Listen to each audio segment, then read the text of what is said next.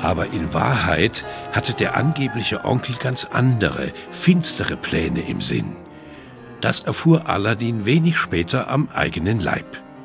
Sie waren in eine einsame Gegend gekommen, als der Onkel plötzlich einen mit Symbolen verzierten Stab hervorzog und seltsame, beschwörende Worte murmelte.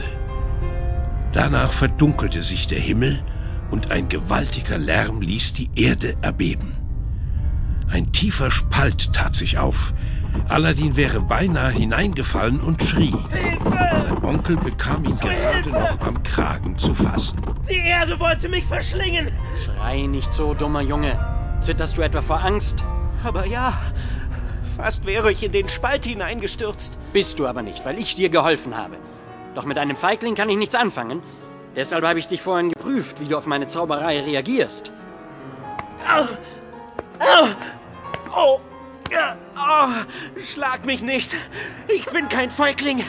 Ich beweise es dir. Das musst du auch. Ich bringe dich jetzt zu einem Ort, wo du sehr mutig sein musst.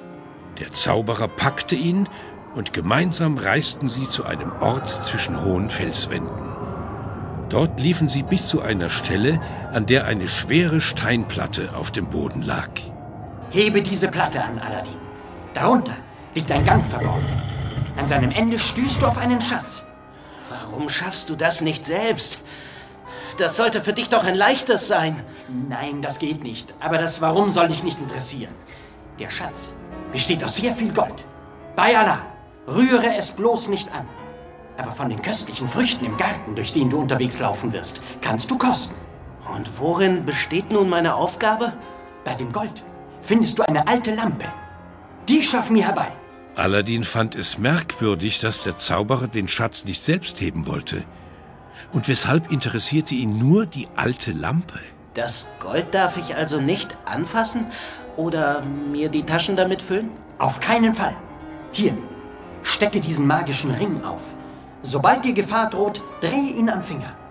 Und wohin genau soll ich dort unten gehen? Du folgst dem Gang bis zu einer Halle und gehst hindurch. Das machst du genauso in zwei weiteren Hallen, die noch folgen. Dann passierst du den Garten, von dessen Früchten du essen darfst, und gelangst zu einer Treppe mit 50 Stufen. Sie gehst du hinauf und oben steht in einer Nische eine Lampe. Kippe Docht und Öl aus und eile zu mir zurück. Das schaffe ich leicht. Sind keine Drachen dort unten? Keine Drachen, keine Spinnen, keine Fallen. Versprochen. Aladdin erledigte seinen Auftrag meisterlich.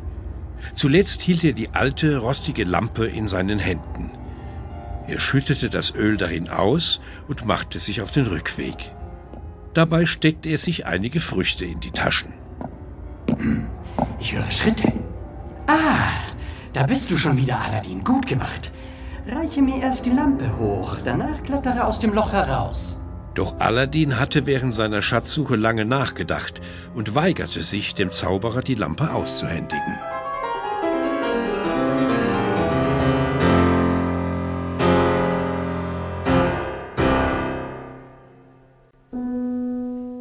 Da wurde der Zauberer schrecklich böse.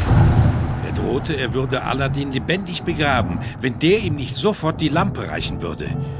Doch der Junge befürchtete, dass etwas noch Schlimmeres geschehen könnte, sobald der Zauberer die Lampe in die Finger bekäme. Das Gesicht des Zauberers verzerrte sich vor lauter Wut zu einer teuflischen Fratze. Rasch kramte er aus einer seiner Taschen ein silbriges Pulver hervor. Wie vor der ersten Begegnung mit Aladdin war dabei das seltsame Geräusch zu hören. Dann sollst du in dem Loch elendig ersticken, Aladdin. Na, da habe ich mir ja was Dummes eingebrockt. Wie komme ich hier jemals wieder raus? Aladdin kauerte sich auf den Boden, litt drei Tage lang und weinte bitterlich. Als er sich schon fast tot wähnte, bat er Allah um Hilfe. Gedanken verloren drehte er im Gebet den magischen Ring an seinem Finger. Ein Geist, so groß wie ein Zwerg, erschien. Stets zu Diensten, denn du trägst den Ring meines Herrn. Oh, wer bist du denn? Und wo kommst du her? Kannst du mir...